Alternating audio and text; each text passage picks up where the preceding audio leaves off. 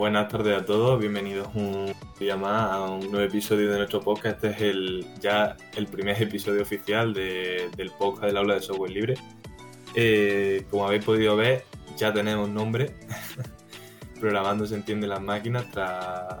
se, presentaron, se presentaron varios nombres al concurso que hicimos en, Twitter y pues tras votarlo varias veces y varias veces por el grupo del aula que la verdad es que nos contó lo nuestro decidimos además de los que había en Twitter algunos de los miembros también propusieron sus nombres y costó bastante, no sé cuántas elecciones hicimos, pero por lo menos dos o tres tuvo que. Y al final ya pues salió este.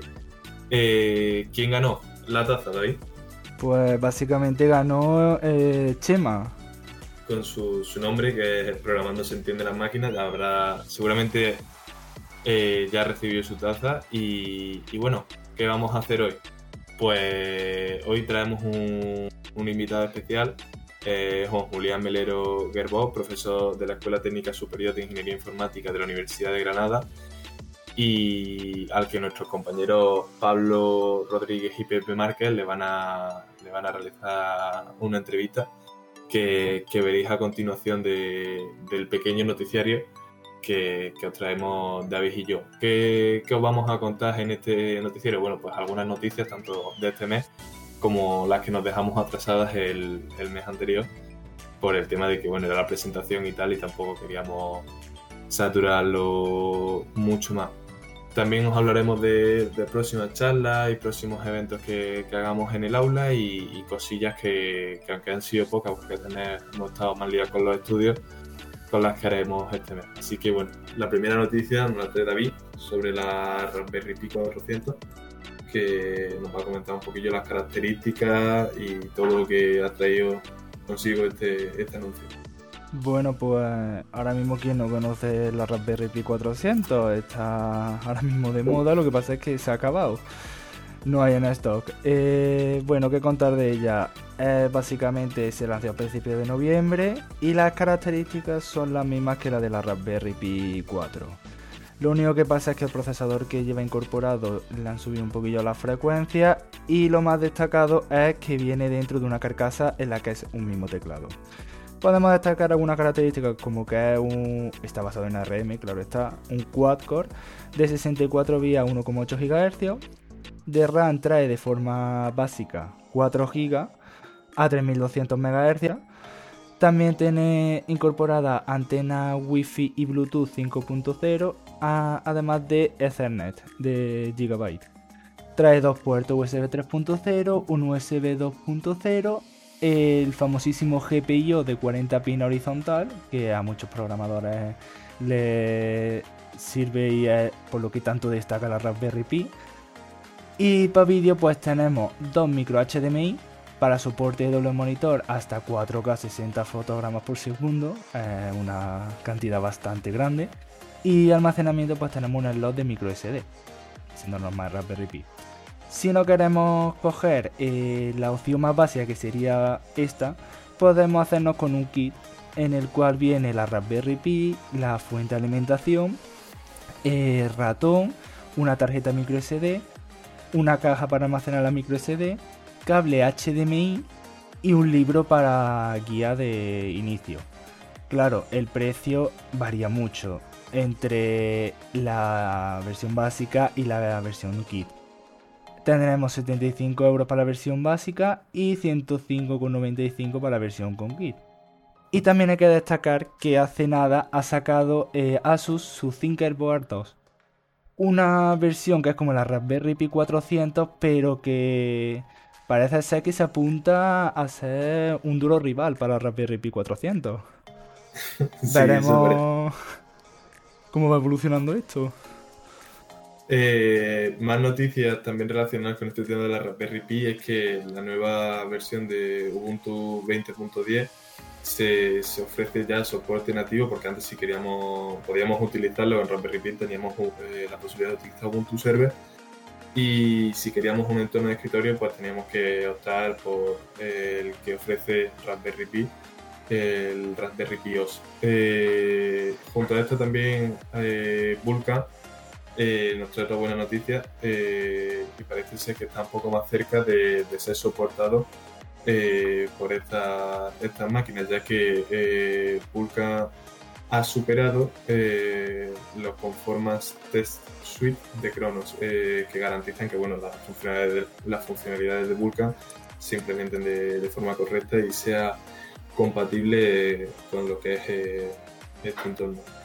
Eh, ¿Qué nos ofrece esto? Bueno, pues esto nos ofrece eh, y nos permite tener un dispositivo compacto como pues un teclado eh, que está al alcance de prácticamente todo el mundo. 75 euros para todo lo que trae solo el teclado y por 105 con ratón, fuente de alimentación es un precio bastante bueno que puede dar lugar a, a numerosos numerosos proyectos que podamos desarrollar tanto a nivel personal como para empresas. Pueden ver eh, proyectos de racks de Raspberry Pi y tal. De hecho, David y yo teníamos en mente comprarnos una... ¿Para esta este Sí. ¿Qué tenías tú en mente hacer para, darle uso a esta Raspberry? Pues básicamente tenía pensado en montar una especie de NAS, por así decirlo, de nube, pero tan solo en mi casa o darle un uso así más a lo de juego, hacer como una especie de Nintendo NES antigua.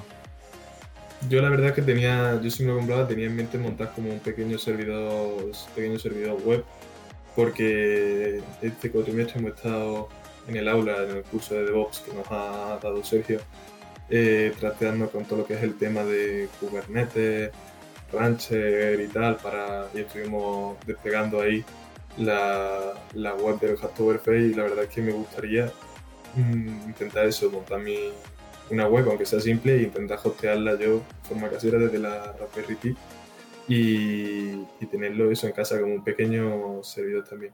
Hablando de, de tecnología web, eh, David nos va a contar eh, que ha salido la nueva versión de PHP 8.0. ¿Qué incluye esta versión? Exacto, ha salido una nueva versión de PHP 8.0 y que incluye pues básicamente una introducción del compilador HIT, Just in Time, que permite recopilar ciertas partes del código sobre la marcha, vamos, en tiempo de ejecución. Esta funcionalidad, eh, que estuvo a punto de ser incluida en la versión 7.4, llevaba años siendo desarrollada y supone un gran cambio para el ecosistema PHP. Cuando actualices tu actual instalación PHP, el compilador aparecerá deshabilitado por defecto, pero podrá habilitarse desde el modo php.in permitirá almacenar el código nativo de los archivos PHP en una región adicional de la memoria compartida o PH. La, introducción de argumentos con nombre, propagación de propiedades automáticas, soporte para union types, match expression y nuevo operador null safe. Todas esas novedades las va a traer PHP eh, 8.0. ¿Qué más tenemos que comentaros? Bueno, pues eh, respecto. Este mes ha estado, ha estado bastante movidito en el tema de, de conferencia, ha habido un par de ellas. La primera es que se está desarrollando mientras grabamos este podcast. Estamos hoy a 28, de noviembre. Es el último día de la TarugoConf Sofa Edition. Eh, su quinta, es la quinta edición de esta, de esta conferencia que se realiza debido a la, situación en la, que encontramos, la que nos encontramos de forma online. Y se ha llevado a cabo eh, el 26, el 27 y el 28 de noviembre eh, de este mismo año. Adicionalmente a esta conferencia, pues la plataforma KDE Academy ha desarrollado su, evento anual, como viene siendo ya costumbre, eh, y este año eh, se ha realizado también en este mes de noviembre y David nos va a contar un poco qué, se ha hecho y qué, y qué nos ha ofrecido este evento. Vale, pues básicamente la Academy es la cumbre mundial de KDE. Es una ¿Y qué diréis vosotros que es KDE? Bueno, seguramente lo sepáis. Pues KDE es una de las comunidades de software libre más grandes del mundo. Es un evento gratuito y no comercial organizado por la comunidad KDE. La fecha de este año, en 2020, ha sido el 20, del 20 al 22 de noviembre. Y si no habéis podido ver eh, o acudir al evento, que no habréis podido acudir al evento, eh, todo está resubido a su canal de YouTube. Así que ya sabéis. Eh, también eh, marchas las más eventos que se han organizado, ya no tanto a nivel nacional, sino aquí en el aula este mes, bueno, como comenté al principio, ha estado la cosa un poco más tranquila, hemos estado con el tema de exámenes y tal, lo cual no quita que, no, no hayamos hecho cosas. Por ejemplo, el, otro día Sergio y yo estuvimos en una charla sobre desarrollo de, software sostenible eh, y las repercusiones que esto podía tener y medidas, posibles medidas a tomar. Eh, que estará disponible eh, próximamente en YouTube y, que en cuanto se suba, eh, estamos terminando de, editarla y, ponerlo todo a punto, pues podréis encontrar en, las redes sociales de, del aula de software libre. ¿Qué más hemos hecho? Pues hemos terminado de resubir las charlas de la Hacktober Week y, y creo que poca cosa más. sí, hemos estado trabajando en, talleres del estilo, pues la documentación del taller de Python se quedó pendiente en MKDocs. Estamos trabajando en ello. Y, hemos, sobre todo, hemos estado centrándonos en darle forma a, lo que es el podcast. Dijimos que, que, una vez lo tuviésemos montado, hoy vamos a contar un poco cómo había sido el proceso y, y cómo lo habíamos hecho Paso a paso. Pues bueno, eh, nosotros lo que hemos utilizado es un plugin de WordPress que se llama Blueberry y que es software libre y que nos permite crear un feed RSS para publicar lo que es eh, el podcast. Sí, porque básicamente los podcasts no se suben a la plataforma.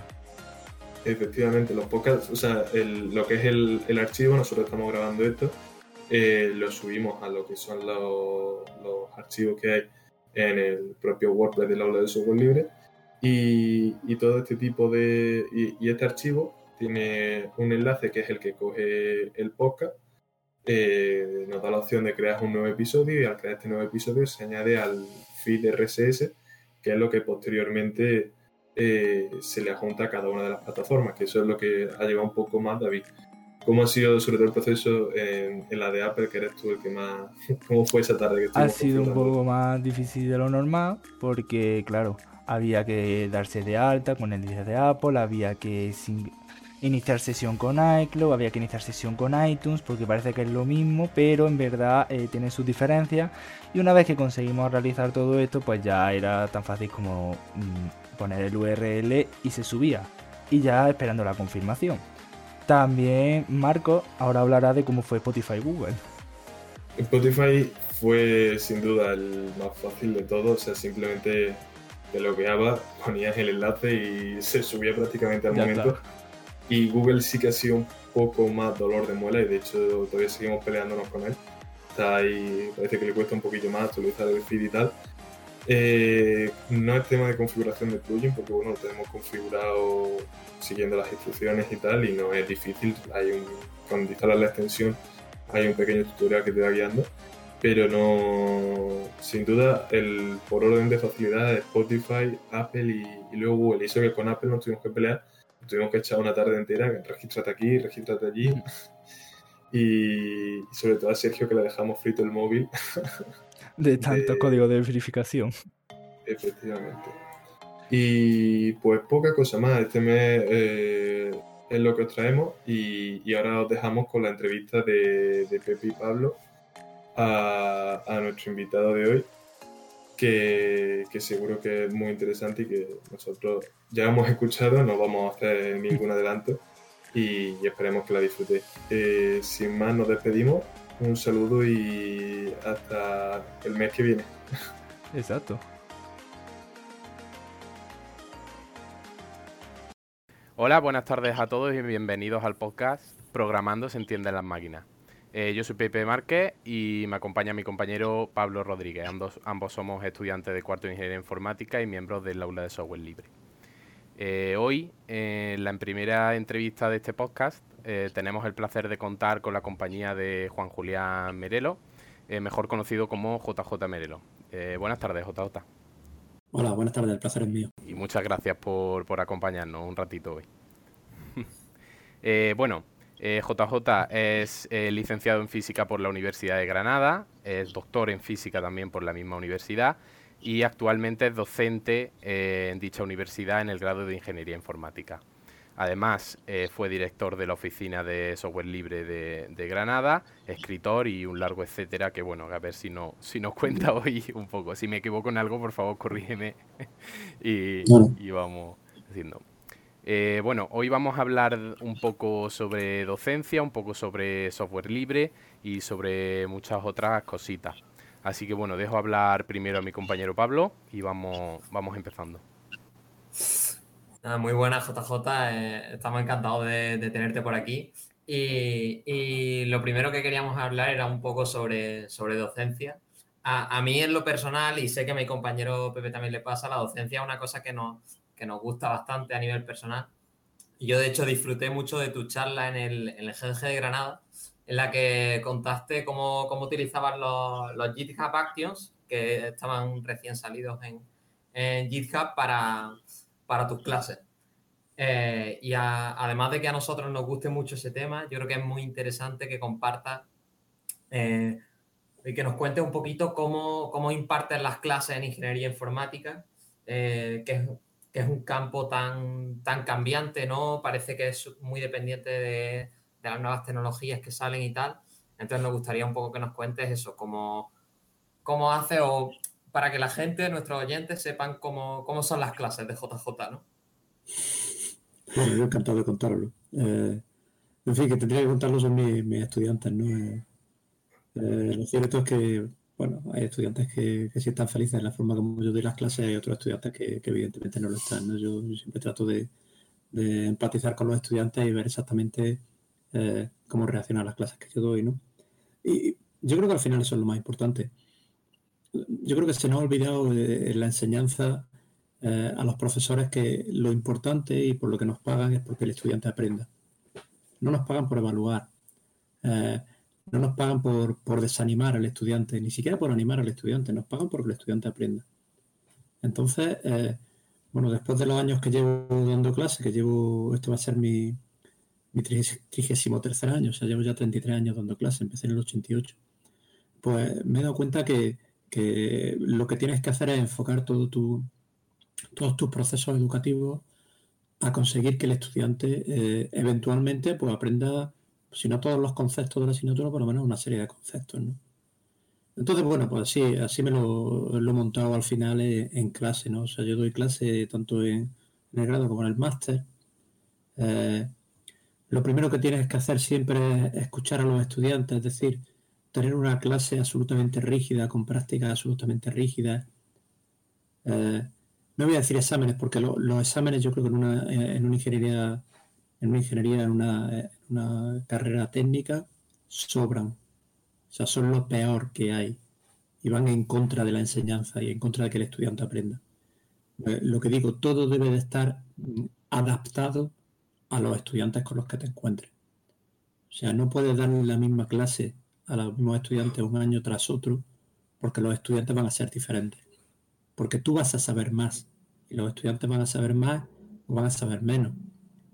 Eh, entonces, yo creo que la cuestión y lo más importante es que debemos de, tener una, una, metodología, pero también una tecnología basada en el estudiante. Eh, de forma que el estudiante sea el que, el que vaya aprendiendo de forma autónoma. Y, para eso hay una serie de herramientas, ¿no? Eh, Evidentemente una de las herramientas principales tiene que ser tratar de automatizar todos los procesos que se puedan. Entonces, automatizando los procesos, eh, consigue dar una enseñanza mucho más personalizada y enfocada al estudiante. Eh, y comentaba lo de la GitHub Action, ¿no? Bueno, eh, lo de la GitHub Action vino el año pasado porque yo hacía una, o sea, esencialmente lo que hacen los estudiantes es que van elaborando un proyecto a lo largo de todo el año y entonces ese proyecto tiene una serie de hitos que son hitos propios internos del proyecto y también una serie de hitos que son hitos relacionados con la asignatura. Entonces, para yo evaluar esos hitos relacionados con la asignatura, eh, tenemos un repositorio común para todos los estudiantes y lo que me hacen es un pull request a un fichero donde hay un enlace a los, a los, eh, bueno, a los, al proyecto de los estudiantes, ¿no? esencialmente, con un, con un número de versión, no con un versión tag. Entonces, eh, bueno, eso a mí me permite hacer una serie de cosas y, más que nada uso GitHub como, una especie de lanzador de, flujos de trabajo que me permiten hacer automáticos. Por ejemplo, bueno, uno de los últimos hitos que hemos hecho ha sido está relacionado con tienen que hacer un contenedor Docker. ¿Vale? Entonces, bueno, una forma clásica de examinar por contenedor Docker es que crea un contenedor Docker para una cosa específica, le pones el contenedor Docker y luego hace un examen diciendo cuál es la diferencia entre copia, cuál es la diferencia entre Tripod y CMD. Con lo cual al final la gente no aprende una mierda, eh, acaba odiando Docker y, eventualmente lo peor es que no le sirve para nada. Sin embargo, claro, eh, cuando tú trabajas con Docker y lo que haces es un contenedor Docker, eh, este año en concreto lo han hecho para testear sus propios, sus propias fuentes, si tú le dejas libertad que la gente haga su propio proyecto, cada uno va a tener sus propios tests, cada uno va a tener su propio lenguaje de programación, etcétera, etcétera. Pero tú sabes que el contenedor Docker tiene que estar, ¿no? Eh, tienes que saber, tienes que saber, sabes que el contenedor Docker ejecuta los tests porque es lo que le has pedido. Entonces, ¿qué es lo que haces? Le dices, no, vale, puedo hacer el contenedor Docker que te dé la gana, el lenguaje que te dé la gana, lo que sea. Tener eh, el directorio de trabajo tiene que ser este, porque yo voy a montar un directorio externo, y ese directorio externo eh, es donde voy a ejecutar los, los test. Que no se puede hacer fácilmente una, eh, un, test automático, ¿no? Una, una GitHub Action, que es una GitHub Action que tiene, pues, creo que en total tiene como 15, 15 líneas, ¿no? Fijaros también que esto, eh, para empezar, da seguridad al estudiante. Da seguridad al estudiante porque sabe perfectamente qué es lo que tiene que hacer porque está comprobado automáticamente. Eh, o sea, no, no, queda al arbitrio del profesor. ¿Qué mira a preguntarme? Pero a preguntar la diferencia entre A, eh, ¿me a decir qué, orden tengo que dar para cambiar el propietario de un copy? No, no. Eso, ellos tienen que hacerlo y tienen que hacerlo respetando. Pero, pero eh, para el profesor también facilita mucho la labor, porque es que ya no tiene que irse al repositorio. Pincha en el repositorio, a un Dockerfile, voy a ver el Dockerfile. ¿Tiene definido un CMD un entry point? ¿Tiene definido CMD? No, me da igual. O sea, todo eso está automático. Entonces tú, cuando el estudiante te manda eso, el estudiante se queda tranquilo. ¿Por qué? Porque dice, esto ya lo he hecho, ¿vale? Podrá estar aprobado, podrá estar suspenso. Eh, porque, porque, claro, también lo que, eh, volvemos a lo mismo, tienes que estar centrado en el estudiante. Entonces, una vez hecho eso, lo que haces es que evidentemente no te queda ahí. Mira a ver si el Dockerfile sigue las mejores prácticas. Si tienes 15 entregas, 20 entregas, una por una puedes mirar las entregas y decir, no, mira, aquí no has asimilado bien cuál es la diferencia entre un copy y un add. Aquí deberías de haber utilizado un copy en vez de un add. Aquí tendrías que haber definido un usuario. Fíjate la clase base que está utilizando. La clase base que está utilizando no es la más adecuada por esta razón o por la otra. ¿Vale? Y le das una corrección personalizada a cada uno de los estudiantes. ¿Por qué? Primero, porque tienes tiempo para hacerlo, porque las, partes mecánicas o las partes de requisitos eh, la está haciendo una máquina. ¿Vale? Eh, pero además es que eh, tu objetivo es que el estudiante aprenda. Entonces tu objetivo no es decir, hago la práctica, entrega la práctica, está la práctica suspensa, hala, hasta luego Lucas, ya nos vemos en septiembre. No, la práctica está, no está suspensa, la práctica tiene errores, tiene errores que indican carencia en el aprendizaje. Diré al estudiante en qué ha fallado y darle la oportunidad de volver a entregar la práctica, que otra vez va a pasar los test, etcétera, etcétera. ¿Vale? Eh, si ves que algún estudiante se queda muy atrasado, pues mira, dice al estudiante, oye, mira, vamos a hacer una tutoría eh, y yo te cuento esto. ¿Vale? Y así sucesivamente. Entonces, eh, a ver, el software libre está bien y, utilizar este tipo de herramientas automáticas está bien. Bien siempre que no perdamos de vista el objetivo. El objetivo es siempre que el estudiante aprenda. Eh, y que el estudiante cuando acabe diga, joder, sé hacer un Dockerfile. No sé la diferencia entre, o sea, sé la, no sé la diferencia entre, no sé contarte la diferencia entre copy y add.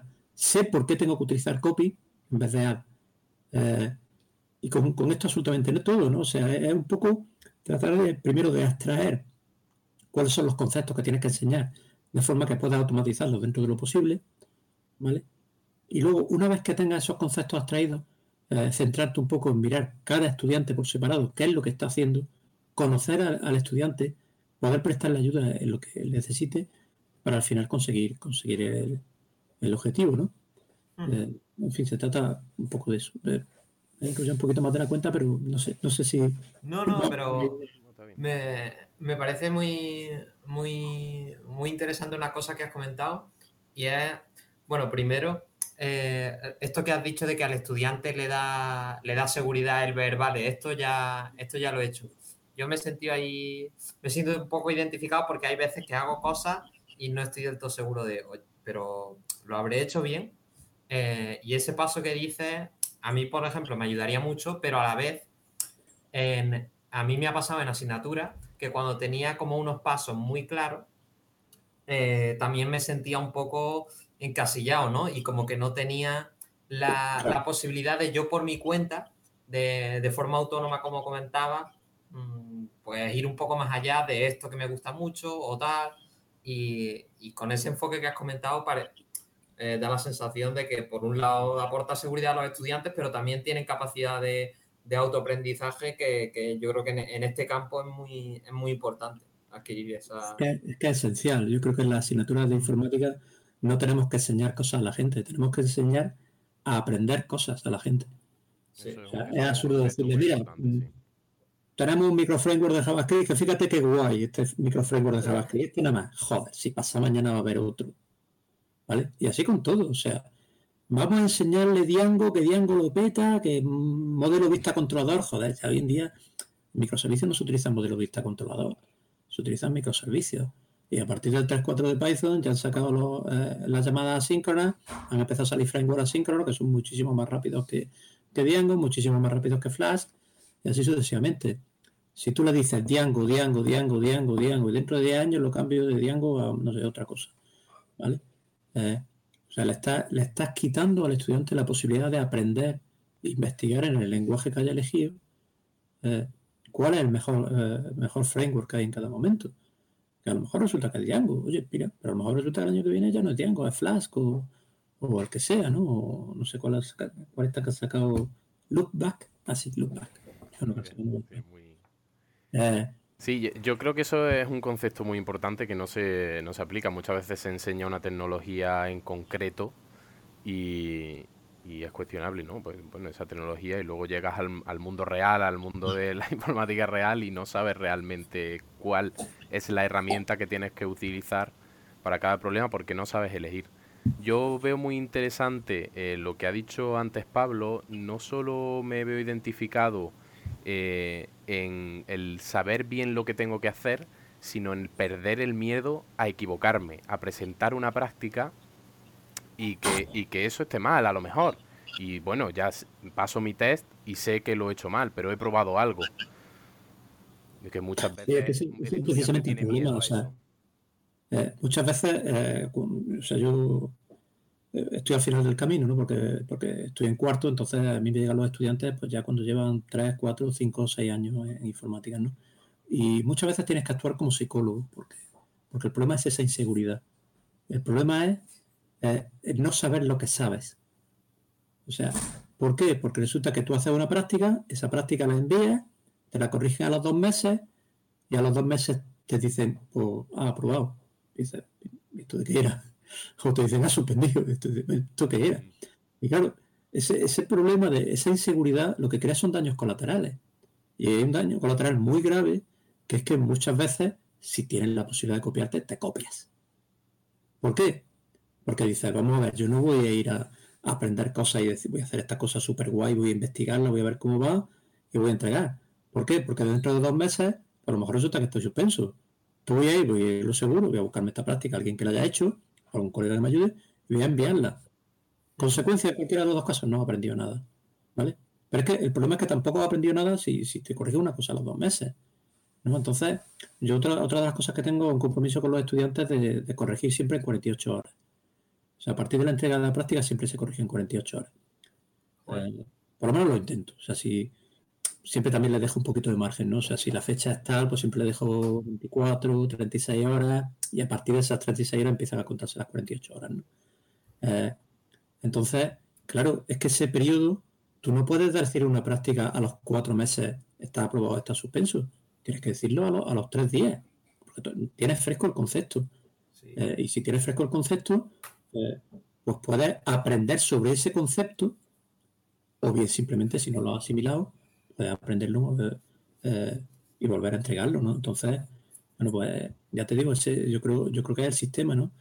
Realmente se parece mucho, como también he dado muchas charlas, al sistema de control de calidad de, una empresa, ¿no? O sea, tú cuando, cuando presentas un código eh, en una empresa y pasa por QA, QA no te va a decir todo esto está mal, dentro de cuatro meses. No, lo que te voy a decir es, modifica esto, esto no, no corresponde a las buenas prácticas que hay. Muchas de esas cosas van a estar automatizadas, pero al final siempre va a haber un code review, ¿no?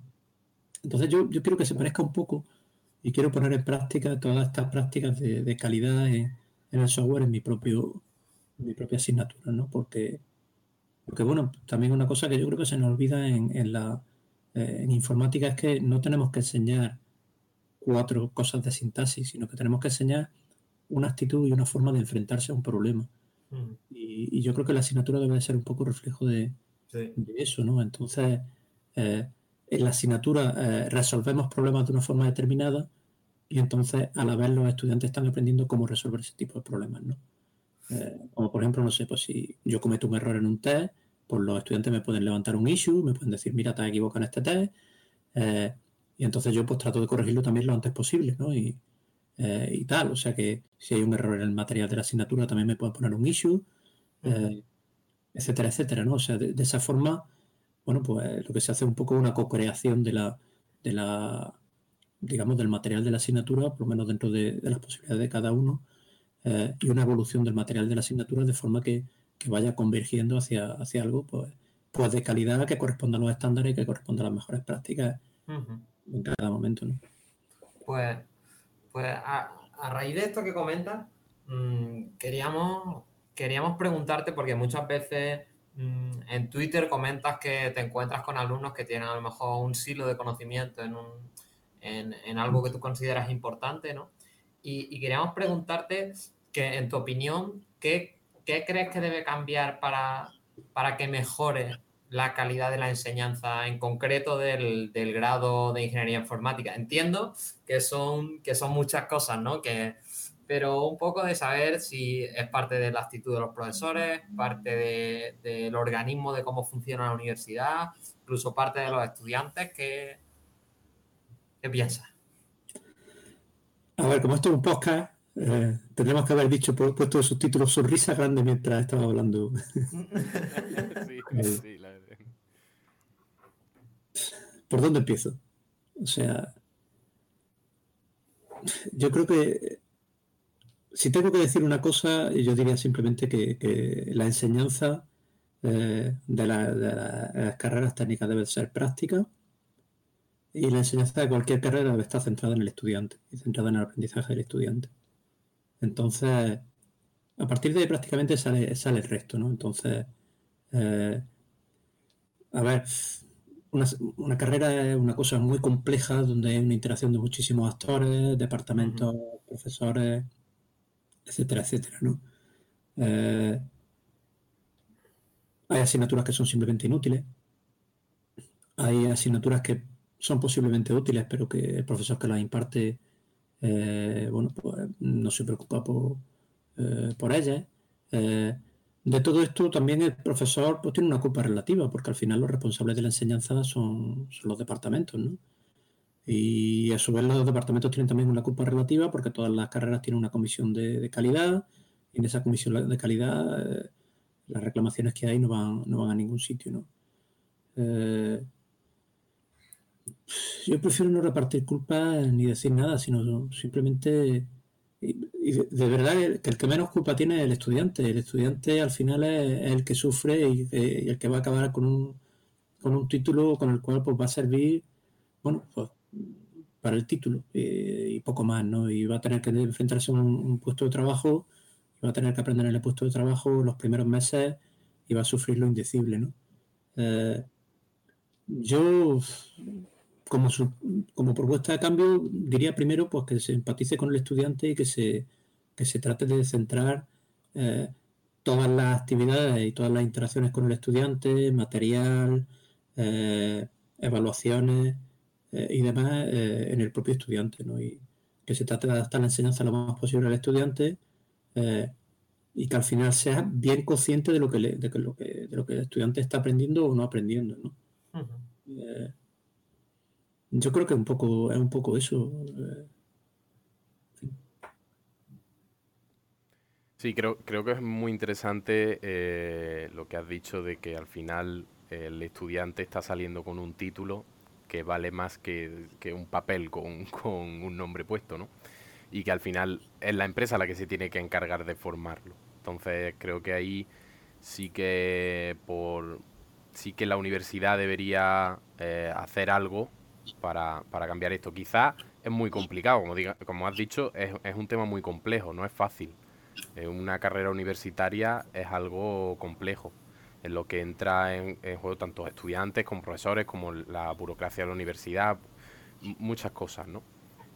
Y, y, es algo complicado, pero bueno, centrarse en el estudiante, eh, como has dicho, pues, pues sería algo que la, yo, yo la verdad que lo agradecería.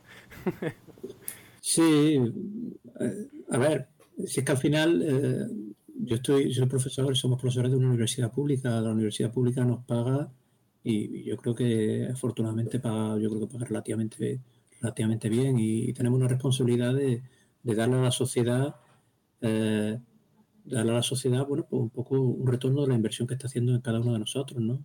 Uh -huh. eh, y, y, yo creo que, que deberíamos de esforzarnos en, en, que, en que el estudiante cuando, cuando llegue al final, cada uno en su asignatura y luego, por supuesto, en toda la carrera, pues realmente entienda los conceptos que, y esos conceptos le sean, le sean prácticos, ¿no? Entonces, eh, una carrera práctica es tan fácil como, no sé, todo el mundo tendrá compañeros que trabajan en una empresa o puede ir a, a conferencias o puede, puede seguir en Twitter cuentas que sean interesantes o, ver tutoriales o meterse en Stack Overflow o lo que sea, ¿no? Eh, evidentemente todo eso representa un esfuerzo, ¿no? Pero, pero eh, lo que no puede ser es que me lleguen estudiantes al máster con un, grado en informática y le diga, ¿habéis utilizado Git alguna vez? Bueno, no he utilizado Git. Lo primero que van a hacer en la empresa es usar Git. Git. Entonces, ¿qué va a hacer la empresa? Pues, pues claro, al final, si resulta que en todas las carreras de, de España, pues, pues, es así, pues tendrás que decir, bueno, pues venga, un, mes, un mesecito aquí enseñando lo que es un issue, enseñando lo que es lo que es Git, enseñando ese tipo de cosas, ¿no? Eh, y luego dices, vale, pero ahora lo que tienes que hacer es, tienes que crear una historia de usuario, y de esa historia de usuario pues tienes que hacer no sé qué, tienes que hacer una Epic, tienes que hacer un user journey, y la gente hace un poco... Ah, y muy importante, tienes que hacer test. Y dice el estudiante, test. Eh, ¿Qué son los test? Claro. Sí, eh, sí. A ver, yo, yo, le estoy, yo le estoy quitando totalmente la culpa al estudiante, ¿vale? O sea, esas cosas son, son cosas que están ahí fuera. Y, y, lo que no puede ser es como el año pasado, bueno, el año pasado, no, este julio, que yo estuve en un, TFG y yo siempre le pregunto a los TFG, ¿habéis hecho test? Normalmente no lo hacen. O sea, lo, normal, la excepción es la persona que lo hace y la persona que lo hace es porque ha estado en mi asignatura y yo le dije al principio, oye, que os puedo caer en el tribunal del, del TFG y os voy a preguntar si habéis hecho test. Eh, pero le pregunté, ¿habéis hecho test? Dice, no, porque como no lo, da, no lo hemos dado, pues, vale, tú estás haciendo un proyecto de informática, el proyecto de informática tienes que testear la calidad.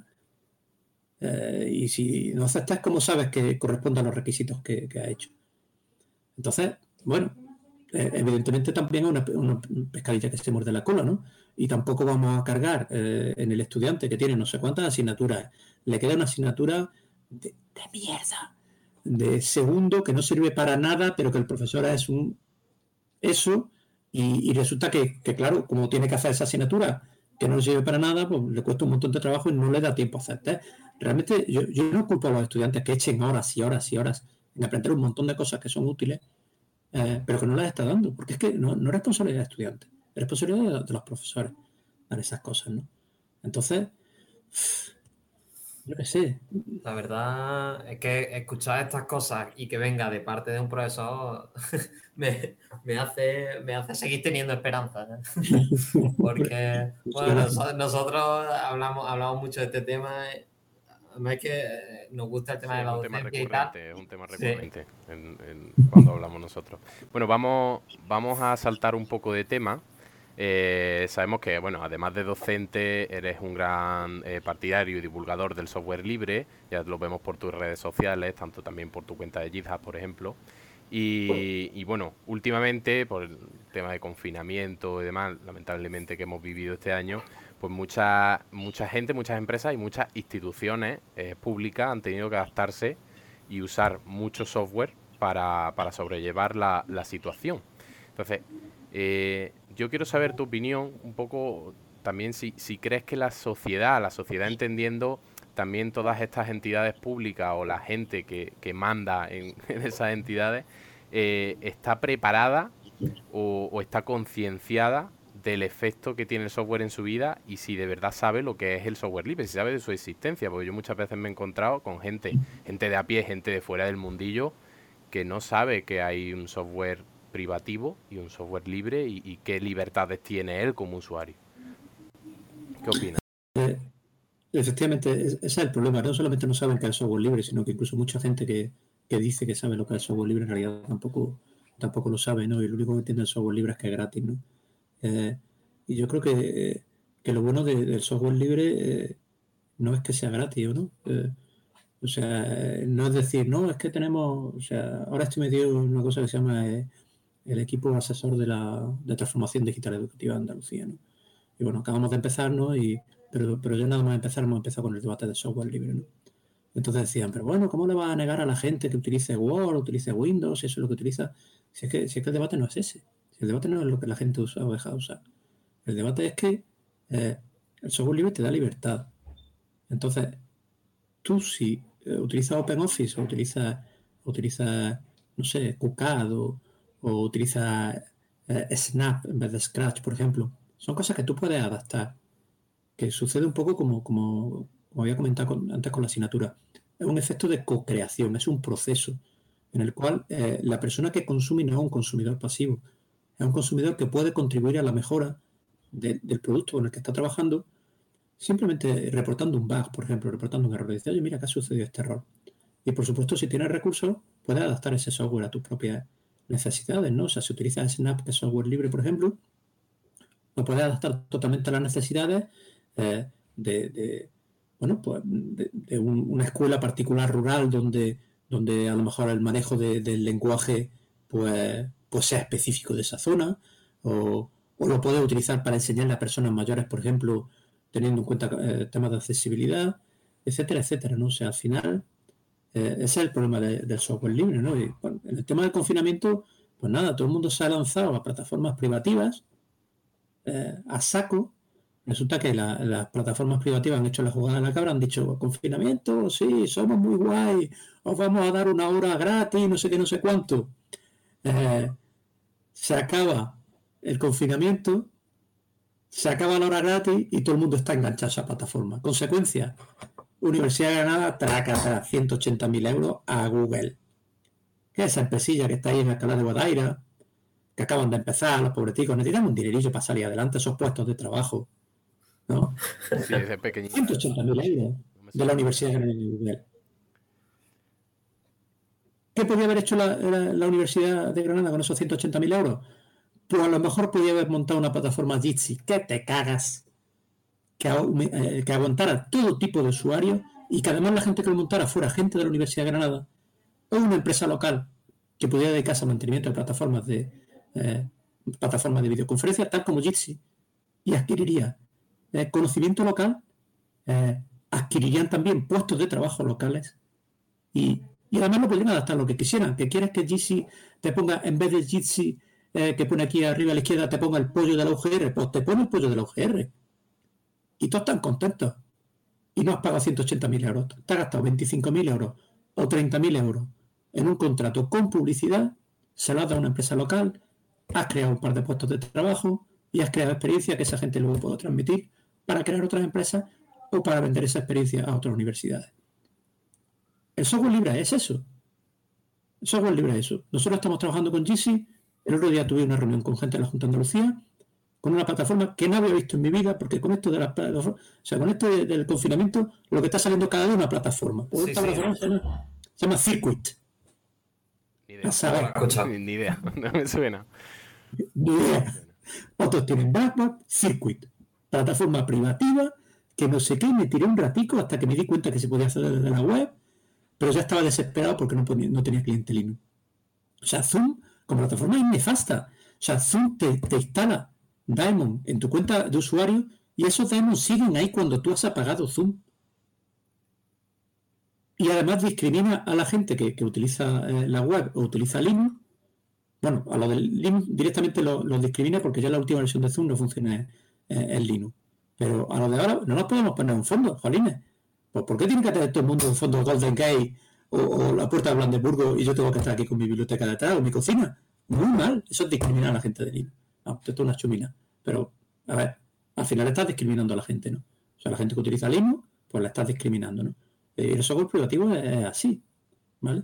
Entonces, eh, yo creo que, bueno, se dice que nunca, nunca desaprovecha una buena crisis para, avanzar en una serie de cosas, ¿no? Eh, se podría haber aprovechado efectivamente para, para avanzar en el software libre, ¿no? Otro, otro tema, el tema de trabajo que habéis comentado. O sea, no se hizo absolutamente ningún esfuerzo por parte de la UGR por ayudar a la gente que, que utilizara software libre. O sea, yo, mi mujer está trabajando como, como como, parte de la administración, técnica de, la administración. Bueno, pues yo se lo monté todo con el software libre, hasta, eh, no sé, la, telefonía IP y todo eso, ¿no? Eh, incluso le podía haber montado eh, particiones Samba, pero nada de eso estaba documentado. Era llama a este que conoces del servicio informático y mira, ¿cómo, ¿cuál es el punto de, de, montaje de la partición Samba? Pues mira, tienes que hacerlo así, tal, tal. Nada de eso, nada de eso había. ¿Cómo puedes montar un cliente VPN fácilmente si, si está en, Linux. Prácticamente no había nada, ¿no? Entonces, eh, aparte de que, por ejemplo, lo que se utilizaba para conexión es un cliente Cisco, que es también un cliente privativo, cuando se podía haber utilizado OpenVPN o cualquier otro, ¿no? ¿Qué es lo que se ha hecho? Bueno, pues se ha hecho mal. No sé si la universidad que la haya hecho bien, a lo mejor vosotros conocéis más el caso de la Universidad de Córdoba, pero, pero este, este digamos, zambullirse en, pagar dinero por software privativo yo sinceramente veo que no tiene sentido y más, más a esta altura de la película.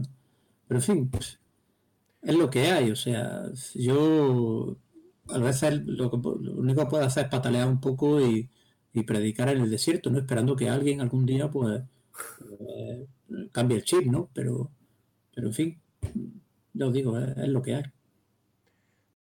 No, en la Universidad de Córdoba yo por lo menos no tengo constancia de que se haya firmado ningún contrato de ese tipo, no lo sé. O sea, que decir que a lo mejor se ha hecho, pero no tengo ni idea. Pero es verdad que tampoco se ha, eh, se ha animado a los profesores a usar una plataforma de software libre, aparte de, de, las que ya se usaban, por lo mejor Jitsi, algunos profesores que sí ya están concienciados, pero en el grado de ingeniería informática, por supuesto, y algunos pocos. Pero sí se usó Zoom en, el inicio y además ya no es eh, que, que, obligues a la gente, sino que aquellos que, no queríamos utilizar una plataforma eh, privativa, pues porque es mi elección, a lo mejor no quiero utilizar Zoom, me estás privando de dar clase. Me están privando de dar clases si no utilizo un programa que yo realmente no sé qué está haciendo, como has dicho, estaba dejando unos demonios por detrás, que luego cuando apagas el programa no, no, se, no se apagan. Entonces, bueno, ahí hubo otro problema que yo creo que eh, apoyando desde el primer momento a, tecnología libre se hubiese solucionado, no ha habido ningún problema. Otro, otro caso de, discriminación parecido al que comenta y lo que hablabas tú, JJ, de discriminación a usuarios de Linux, en la, Universidad de Córdoba para, para el tema de las clases, eh, se han instalado una serie de cámaras en las clases y se ha hecho una inversión que yo veo bien para adaptarse a la situación. Se han instalado unas cámaras con unos micrófonos, ¿de acuerdo? Y, y también se instaló con un software, ¿vale? Que te permitía controlar la cámara, hacerle zoom, hacer tal. Eh, y ese programa eh, solo estaba disponible para Windows y había una y, estaban ahí intentando que estaba todavía medio hacer esto el, primer día de, clase que ya se tenía que utilizar el, software se estaba empezando con el cliente para macOS y yo hablé con, una profesora y me dijo pero y yo que, que utilizo Linux en mi, en mi ordenador ¿Ahora qué hago? Tengo, como me encuentre la cámara, así tengo que dar la clase. Si está apuntando hacia un ventilador, pues el ventilador da la clase, por mí. Sí, sí. Un desastre. no sé, estas cosas la verdad es que te aburren un poco, ¿no? Porque llevas luchando toda la vida, ¿no? O sea, llevas en esto del software libre, pues yo qué sé. Eh, vosotros lleváis posiblemente desde, el principio, incluso de que llevabais en el instituto, ¿no? Y, y al final pues te quemas un poco porque ves que, no, que no hay avance, no, no, no hay realmente un avance eh, en, esa, en ese tipo de concienciación, ¿no? Y que son a veces un paso adelante y luego son tres pasos atrás, ¿no? Entonces, no sé, eso no quiere decir que, que, los dejes de hacer, ¿no? O sea, nosotros nosotros seguimos, en, mi casa somos 100% linuxeros, ¿no? O sea, eh, mi hija, mi mujer, todo el mundo utilizamos, utilizamos Linux a saco, ¿no? Y, yo todo lo que uso en, clase, en clase son software eh, libre, animo a la gente que utilice software libre, etcétera, etcétera. Y en todos los arados que me meto, pues, pues trato de, de, mostrar qué es el software libre y para qué sirve realmente el software libre, ¿no? Pero, pero bueno, eh, no sé, yo cuando estaba en la oficina de software libre lo que decíamos era que nuestra misión era proporcionar epifanías, ¿no? Porque eh, es muy difícil, muy difícil que la gente realmente eh, la convenza de, abandonar eso, ¿no? Lo que tienes que hacer en un momento determinado es decir, oye, mira, que si usas software libre pasa esto, y que sucedan como la epifanía de San Pablo, ¿no? Se cae del caballo y dice, anda, si es verdad. Si el software libre era esto, si, fíjate todo lo que puedo hacer, ¿no? Pero, pero claro, eso, eso es, muy complicado, ¿no? Y es un proceso muy complejo y, de muchos años. Y bueno, pues hay gente que efectivamente pues, acaba, acaba cayéndose del caballo, pero claro, la mayoría dicen, no, no, deja, yo uso esto, no, no, me, quitéis de movida, yo, estoy bien así. Un poco iba, iba por ahí lo que queríamos comentarte ahora y, y es un poco cómo podemos hacer para que la gente empiece a usar más software libre, porque por ejemplo, eh, desde el propio gobierno de España, eh, con la aplicación de Radar COVID, eh, hubo que realmente pelear para que publicasen el código de esa aplicación, cosa que cualquier software pagado con dinero público, por supuesto, debería ser libre. ¿no? ¿cómo se podría incentivar a la gente con campañas eh, hacia leyes del propio gobierno, a, que se instaure a lo mejor a nivel europeo, sabemos esta campaña que había de, Public Money, Public Code, eh, con ese tipo de campaña o directamente salir a la calle en una manifestación a que, a que esto, bueno, ahora salir a la calle no, ¿no? Pero... Una manifestación virtual con distancia social. Exactamente. Bueno, eh, yo creo que al final lo que, lo que tenemos que hacer es ser vigilantes con la administración y, y mostrar realmente los casos en los cuales se está, se está dilapidando dinero público, eh, pagando software privativo y haciéndolo todo, todos los años eh, sistemáticamente. ¿no? Yo creo que no hay otra forma. Al final, la forma de controlar a la administración tiene que hacerse por parte del ciudadano. Querríamos que lo hiciera la oposición, si la oposición, sea cual sea en un momento determinado para, para todo X llamado oposición, le preocupa el software libre, quiere saber software libre, pero realmente al final lo, tiene que hacer el ciudadano. ¿no? Entonces, yo creo que forma parte un poco al final de, una exigencia eh, de transparencia a la administración y, demás, ¿no? Y bueno, pues afortunadamente o desgraciadamente pues tenemos las redes sociales para, para eso, ¿no? Entonces, pues eh, hacer una campaña en redes sociales diciendo, mira, mi universidad se ha gastado tanto dinero eh, público en esto, ¿Cuánto, cuánto, ¿cuántas becas de comedor se podrían haber dado con ese dinero público? ¿Cuántas becas de residencia? ¿Cuántas, cuántas becas de investigación se podrían haber hecho con eso? Es así de simple. Si al final, al final, al final es eso. O sea, es, gastar dinero público en cosas que no deberían hacerlo, ¿no? Pues no hablar a otros niveles, ¿no? O sea, eh, todas las universidades, todas las, administraciones tienen lo que se llama el esquema nacional de interoperabilidad, y en ese esquema nacional de interoperabilidad pues dicen cómo se tienen que transmitir datos y demás, ¿no? Eh, bueno, pues las implementaciones de, los, de los endpoints de ese esquema nacional de interoperabilidad, cada, cada universidad, cada organismo lo tiene por su cuenta y es privativo, ¿no? Entonces, eh, lo que pasa con Radar COVID es una cosa absolutamente habitual. O sea, yo, creo que liberaron, liberaron un poco Radar COVID con todos los eh, errores de seguridad que tenía y, bueno, otro tipo de errores. Y también vamos a fiarnos que efectivamente eh, lo que liberaron era lo que estaba en la, aplicación, pero, eso ha sido algo totalmente excepcional. Eh, eso ha sido algo totalmente excepcional, ¿no? ¿Por qué no liberan, no sé, la automatrícula de, todas las universidades? Porque es que cada, cada universidad tiene un sistema de automatrícula, cada universidad tiene un sistema para reserva de aulas, cada universidad, muchas universidades están pagándole a una empresa madrileña a un sistema de gestión universitaria que se llama Universitas 21. Y todos los años hay que pagarle N dinero. Cuando además son eh, eh, eh, podía muchas universidades unirse y hacer eso y decir, bueno, pues ya está, es software libre, instálatelo. ¿Vale? Sí.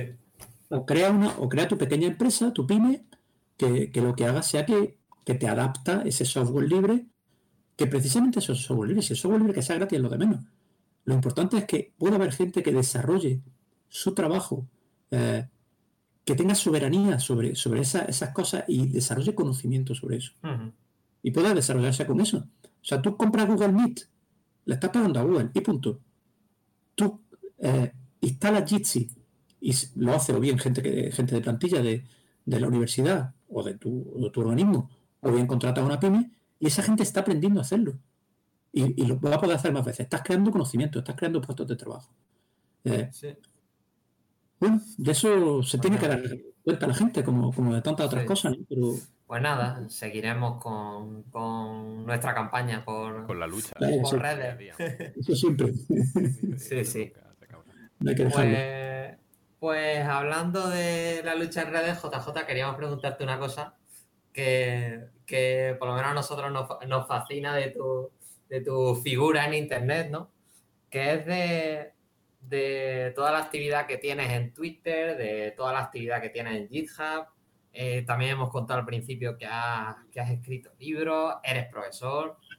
¿Cómo haces? Porque nosotros también somos personas, bueno, que nos consideramos ocupadas, nos gusta mucho movernos, hacer cosas. Nos metemos en todos los eh, araos, vamos. Eh, básicamente. Nos metemos en todos los araos. Eh, y queríamos saber un poco cómo, cómo gestionas tu, tiempo, porque tus días, debes tener días eh, moviditos, yo creo. Sí, sobre todo. Esa, es la sensación que da. Sobre todo por, el tema de GitHub, que si vamos a tu perfil vemos que llevas años incluso sin, sin dejar de subir, sin hacer commits eh, un solo día, ni un día. Eso tiene que ser una apuesta o algo. No sabemos si es un reto personal o algo. Eso debe ser una apuesta con alguien o algo así. No puede ser. ¿Con quién? La verdad que al principio era un reto. Sí, bueno, voy a hacer un cómic todos los días y tal. Eh, ahora es que realmente es que, es que todo lo hago en GitHub. Entonces es un poco, un poco cambiar el chip, decir, bueno, pues todo lo que voy a hacer va a ser, va a ser libre, ¿no? Entonces, si miráis mis contribuciones de los últimos días, pues por ejemplo, ayer hay contribuciones a un paper que estaba escribiendo que mandé un congreso ayer, ¿vale? Eh, Ahí también, pues todo mi material de clase está en GitHub. Entonces, pues cuando hago cualquier modificación material de clase está en GitHub. Eh, todos los estudiantes me mandan mediante pull request los, ejercicios. Entonces, cuando aceptas el pull, request, pues también actividad en GitHub. ¿Vale? Entonces, en fin, tampoco, tampoco hay mucho secreto, hay que currar, ¿no? O sea, las cosas, las cosas hay que currárselas. Mm, como al final curra, si todo lo curras en GitHub, escribe un paper, está en GitHub, eh, prepara un tutorial, está en GitHub, preparo material de clase, está en GitHub, todo está en GitHub. Pues al final, todo lo que estoy haciendo está en GitHub. Del resto, pues es también un poco cuestión de, organizarse un poco, ¿no? GitHub precisamente ayuda bastante a eso, ¿no? Porque, bueno, pues tienes los issues, tienes, tienes todo ese tipo de cosas y entonces, pues el trabajar con issues, pues te da por lo menos una estructura de que te dice esto tienes que hacerlo, ¿no? Entonces, aparte, bueno, también contribuyo, contribuyo al lenguaje Raku, que es el lenguaje más maravilloso del mundo. Eh, y entonces, pues sobre todo estoy trabajando en la documentación, pues si llega algún pull request en la documentación, pues tengo que hacer un review. Si llega algún pull request al ecosistema eh, eh, subiendo algún módulo nuevo, pues tienes que revisarlo, tienes que verlo. Eh, eso a su vez pues, puede generar otra serie de issues. Pues entonces, no sé, entre ayer y creo que ha sido ayer o hoy, pues llegó un nuevo, un nuevo módulo al ecosistema y resulta que la forma como estaba configurado el módulo, pues daba errores en en los test automáticos, ¿no? Entonces tuve que crear, he tenido que crear un issue para que más adelante, cuando tenga tiempo, pues cambie el script, eh, que por supuesto está escrito en Raku, para, para eh, poder testear los nuevos módulos Raku. Así sucesivamente, si al final es un poco decidir, bueno, ¿cómo voy a hacer las cosas? Eh, ¿Las voy a hacer en abierto? ¿Las voy a hacer o las voy a hacer encerrado? O sea, pues, pues si decides hacerla en abierto, decides hacerla en abierto. y por supuesto, bueno, pues si decides trabajar todos los días ya es un poco elección personal, ¿no? O sea, los fines de semana pues también curro, quizás no debiera, pero bueno, mm, yo descanso los fines de semana, paseo, tengo mi ocio como, como todo el mundo. muchas, veces también lo que, muchas veces también lo que ocurre es que ya tengo el, el, app de GitHub en el, en el móvil y estás tomándote una caña, te llega un pull request, mira el pull request por encima y dices, va, esto está bien, venga, raca, adelante. Entonces, bueno, tampoco hay que pensar que, que todo ahí curre súper súper duro, ¿no? Y tal, sino que, en fin, tienes también un poco que, que adaptarte, ¿no? Eh, eh, yo, yo animo a que lo hagáis, de verdad. O sea, si al final eh, crear eso, bueno, pues, pues, está ahí. O sea, si en un momento termina la ayuda de la gente, pues la ayuda de la gente. Yo a veces me flipo que la gente me pone una estrella en un repositorio que no toco de hace 5 o 6 años, pero ha hecho, le pone una estrella lo hace un for. ¿Por qué? Porque le resulta útil o por lo que sea. Haya películas de... O sea, me da igual eh, que, hagan lo que, lo que vean, si les beneficia, pues fenomenal. Eh, está hecho para eso, ¿no? la gente muchas veces se, retrae un poco de decir, no, si esto es para mí, no está listo. Fíjate que soy profesor y catedrático y tengo un error en no sé qué sitio, tengo una mala práctica en no sé qué. Joder, si no tienes ni puñetera idea de programación. ni yo tengo puñetera idea de programación. Pues claro que tiene errores. Pues claro que tiene errores. Si la gente te lo corrige, pues, pues fenomenal. O sea, si es que para eso está. O sea, yo tengo ahí, no sé, tengo repositorios que están hechos en escala, que no tengo ni puñetera idea de escala. Pero si viene alguien y me corrige un error, pues fenomenal. O de Raku, tampoco tengo ni idea. Entonces, ya te digo, es un poquito, un poquito pensar que lo que hace lo hace no solamente para ti, sino que lo hace para, para la gente y que, pueda haber alguien que lo beneficie. Por, cualquier razón, ¿no? Eh, a lo mejor lo beneficia para hacer un pull request y que le den una camiseta del Hacktoberfest. Pues mira, es legítimo. Bien. Sí. Y de, todos esos proyectos que de, de los que tienes en, en o de los que colaboras, ¿Cuál dirías que es tu, tu side project, tu proyecto, eh, aparte del trabajo eh, que más has disfrutado hacer? ¿Cuál es tu proyecto favorito, por así decirlo? ¿El que más has aprendido, el que más éxito ha tenido, el que más ha ayudado a la gente? Hombre, sin duda la documentación de Raku, no es que la haya escrito yo, pero eh, yo llegué a empezar a empezar la documentación de Raku pues, más o menos a finales del 2017 o por ahí, incluso llegué al 2016 y estaba un poco estancada, ¿no? O sea, no, se desarrollaban cosas nuevas. Eh, toda, la, toda la instrumentación que tenía era una instrumentación que tenía, que tenía sus errores. Entonces, bueno, pues evidentemente con, con ayuda de, mucha gente, pues, pues bueno, pues empecé a contribuir a la documentación de Raku, empecé a, resolver issues que había allí.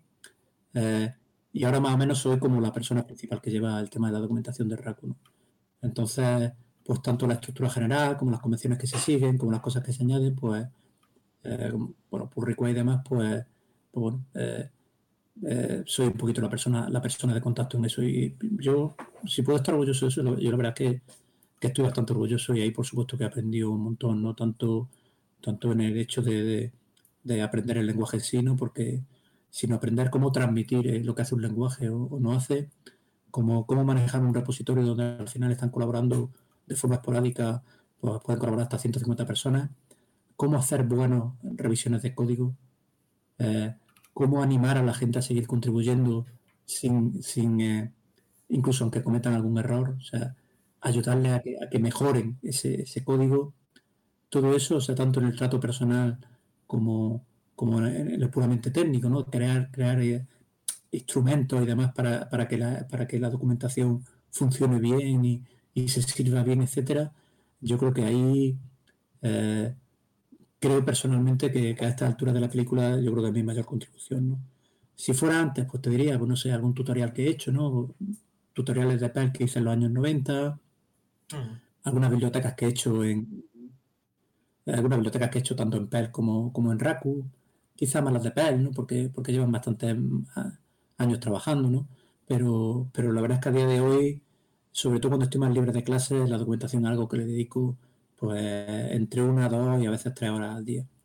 Eh, cuando estoy en periodo de clases, que es el primer cuatrimestre, pues no tanto, ¿no? O sea, trato de atender sobre la marcha a los, a los, pull requests y revisarlo y demás, pero aparte de eso, pues no me da tiempo de ponerme a escribir una documentación desde cero. Pero, pero la verdad es que, que, en fin, si de algo tengo que estar orgulloso de eso, de la documentación de RACU.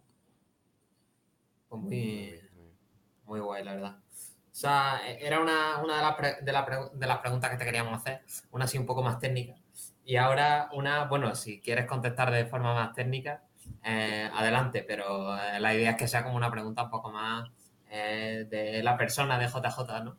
Y además, ya que has contado que, que bueno, hemos dicho que, que has, has, escrito algunos libros y tal, quizás en la próxima vez que vuelvas eh, podemos, podemos hablar un poco de, esa otra faceta.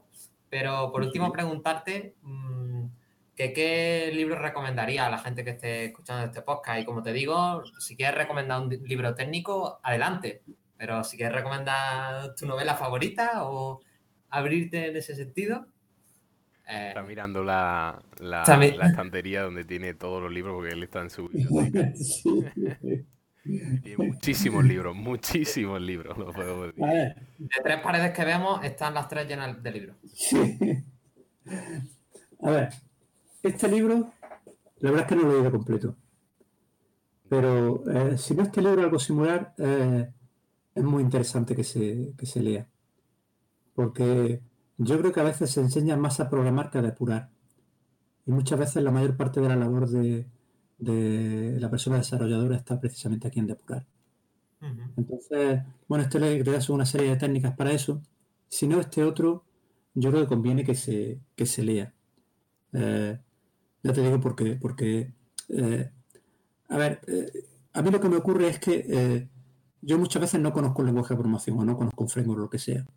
Pero si sucede un error, sé identificar claramente por qué sucede ese error y sé ir rápidamente a, corregir ese error. aunque sea un lenguaje de programación que no conozco de nada. ¿vale? yo creo que es algo que no se hace suficientemente énfasis en la carrera y yo creo que, ya os digo, que, es interesante saberlo. A ver qué más podría enseñar que tenga aquí cortita. Eh, a ver, este libro me gustó mucho, ¿eh? ¿Sí? Joyland de Stephen Ah, Joyland de Stephen King. Eh, Stephen King es un gran escritor. Es un escritor y casi todo lo que escriba está, está muy bien. Entonces, eh, este en particular me gustó porque se desarrolla en una se desarrolla en una, en una feria, una feria ambulante. Y, y yo también he escrito un libro que se desarrollaba en una feria ambulante. entonces, al final del libro, dice, he utilizado como documentación no sé qué página web que explica todo, todo el vocabulario de, la feria ambulante, no sé qué. Era el mismo libro, que, la misma página web que yo había utilizado para, para extraer ese vocabulario, ¿no? Entonces, viendo, viendo eh, leyendo el libro, veía que utilizaba palabras específicas del vocabulario que se llama carni, eh, este tipo de que que digamos que, me, que, era lo mismo que yo había usado, ¿no? Eh, yo qué sé qué más. Este, este está muy bien. También. Hackers and Painters. Hackers and Painters. ¿Vale? ¿El autor? Eh, ¿Quién es? Paul Graham. Eh, el autor es Paul Graham. Entonces, para empezar, te transmite un poco la idea de, de, ese concepto de hacker, ¿no? ese concepto de persona que tiene un punto técnico, pero también tiene un punto bastante bastante, digamos, creativo ¿no? y artístico. Y luego, bueno, pues te explica también una, una, serie de ideas y una serie de trucos. No sé, casi todo... Eh, este está bien. Modern Pell. Antiguo no, moderno. es Modern Pell, porque claro, no se está bien. En fin, no sé. Eh, infinidad. Este está guay. O sea, R es un lenguaje que, bueno, tiene sus cosillas, pero, pero al final es que es súper útil para hacer todo tipo de representaciones, análisis de datos y demás. Y yo qué sé, si es que. Si es que. Eh, sí que podría, podría recomendar a lo mejor toda la biblioteca, ¿no? Que tienes ahí. recomendar todo. La verdad, la verdad es que sí. Pero, a ver, yo recomiendo que la gente lea libros sobre, sobre desarrollo de software y demás, porque los tutoriales solamente te llegan hasta un punto determinado. Entonces, leer libros como Clean Code, leer libros como, como eh, libros un poco más completos sobre desarrollo de software, yo creo que, te da un, poquito una visión más amplia, ¿no? De, cómo es pasar de un problema que es, bueno, pues ahí hay un problema en la sociedad o lo que sea, un, un cliente y tienes que resolverlo, a, dar todos los pasos para que eso al final sea código, ¿no? Y que sea código que funcione. Eh, yo creo que eso es algo que falta en la carrera, ¿no? Y, y, yo ya te digo, aconsejo bastante a la gente que, lo lea. Eh, y por supuesto que lea también todo, todo, tipo de, todo tipo de cosas, ¿no? Porque, pues bueno, yo si, lo, si, si enseño lo que tengo aquí es que tengo todo tipo de, libros, ¿no? De Eduardo Mendoza, tengo también libros míos, libros de divulgación de física, libros de divulgación de, biología, eh, libros de novela negra, eh, yo qué sé, todo tipo de, todo tipo de movidas, libros sobre graffiti, eh, libros de viajes, no sé. Para mí siempre leer es parte imprescindible y es la forma de acabar el día, ¿no? O sea, siempre leo todos los días algo después de cenar. Ahora me estoy leyendo un libro de Carlos Fuentes que se llama La región más transparente. Eh, Carlos Fuentes es uno de los novelistas mexicanos eh, más conocidos, ¿no? Eh, aparte de Juan Rulfo y demás. Hace poco, la, la última que acabo de leer es Patria, porque vi la serie en HBO y luego ver la serie y digo, joder, pues el libro, y la verdad es que el libro está muy, está muy bien. Está muy bien escrito, está muy bien perfilado, explica algunos, algunos huecos que se quedan en la serie. Eh, y realmente yo creo que, es literatura con, con mayúsculas. En fin, si me, si me preguntáis cosas de estas, me voy a tirar al día. Bueno, vamos, vamos a ir terminando porque no tampoco queremos quitarte mucho tiempo, como dices, pues leer el forma de terminar tu día, ¿no? Eh, así que bueno, te queríamos dar las gracias por habernos dedicado este ratito que hemos estado aquí hablando. Eh, la verdad es que ha sido todo un placer estar hablando contigo. Esperamos hacer muchas más entrevistas y que vuelva y que podamos seguir hablando de todo y a ver si lo podemos hacer en persona, en el aula. a vuestra disposición, encantado. A ver si, a ver si para el final de el concurso de software libre el año que viene al menos, o si organizáis el salmorejo hasta cual que sea, pues vamos para allá y lo sí, sí, se, va a intentar, se va a intentar a ver si, si el virus nos deja, pero nuestra intención, vamos, es lo que hemos dicho. Eh, nos apuntamos a todos. Claro que sí.